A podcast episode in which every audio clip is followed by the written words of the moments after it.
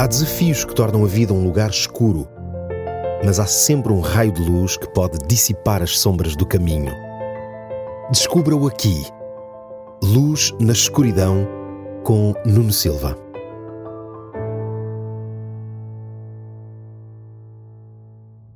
Na cultura do imediato em que vivemos atualmente, somos levados a querer conquistar tudo de forma instantânea e a desistir quando isso não acontece.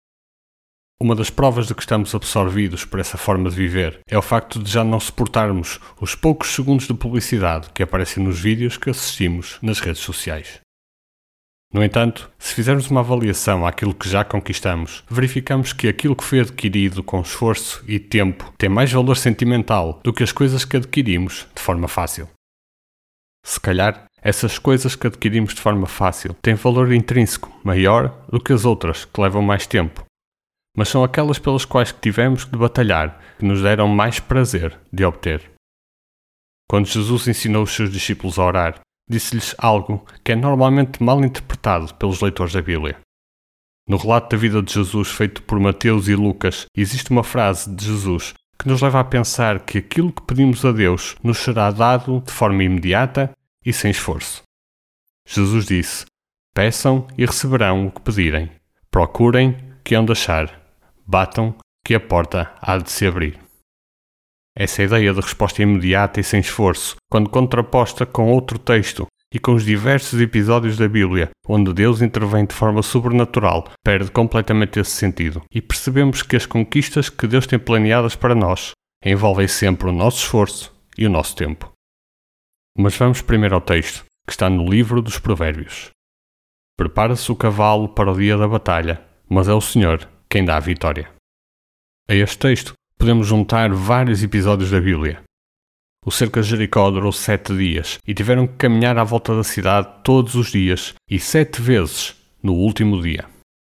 Na vitória da guerra contra os Amalequitas, era preciso que Moisés estivesse com os braços no ar, com o auxílio de alguém por causa da sua velhice. A arca feita por Noé demorou décadas a ser construída com o esforço dele e da sua família.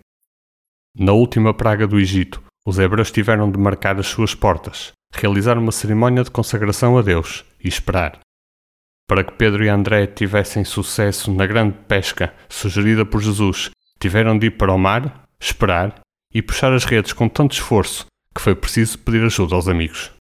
Para que Jesus fizesse vários milagres, foi preciso que as pessoas fossem ter com ele e esperassem pelo momento certo. Deixo-lhe o desafio de escolher qualquer episódio da Bíblia e de certeza que vai encontrar o esforço humano e o tempo como fatores importantes para a ação divina na conquista de algo. Mas poderá estar a perguntar-se: por que é que Deus não nos dá aquilo que Ele planeou para nós de forma imediata e sem esforço humano? Em primeiro lugar, para o ser humano valorizar algo, ele tem de ser participante, com esforço e dedicação. E em segundo lugar, só depois do ser humano dar o devido valor à conquista que obteve é que ele consegue reconhecer que o seu esforço, sem a ação de Deus, nunca seria bem sucedido. É através deste processo de esforço e tempo que podemos aprender a valorizar o que Deus nos dá e a dar-lhe todo o mérito dessa conquista.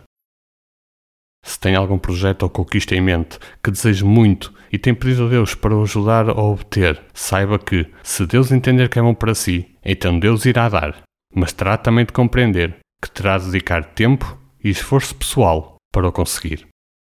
Quando conseguir esse objetivo, vai aprender a valorizar da forma correta essa conquista e a entender que o autor real da conquista foi Deus.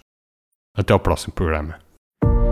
Há desafios que tornam a vida um lugar escuro, mas há sempre um raio de luz que pode dissipar as sombras do caminho. Descubra-o aqui. Luz na escuridão com Nuno Silva.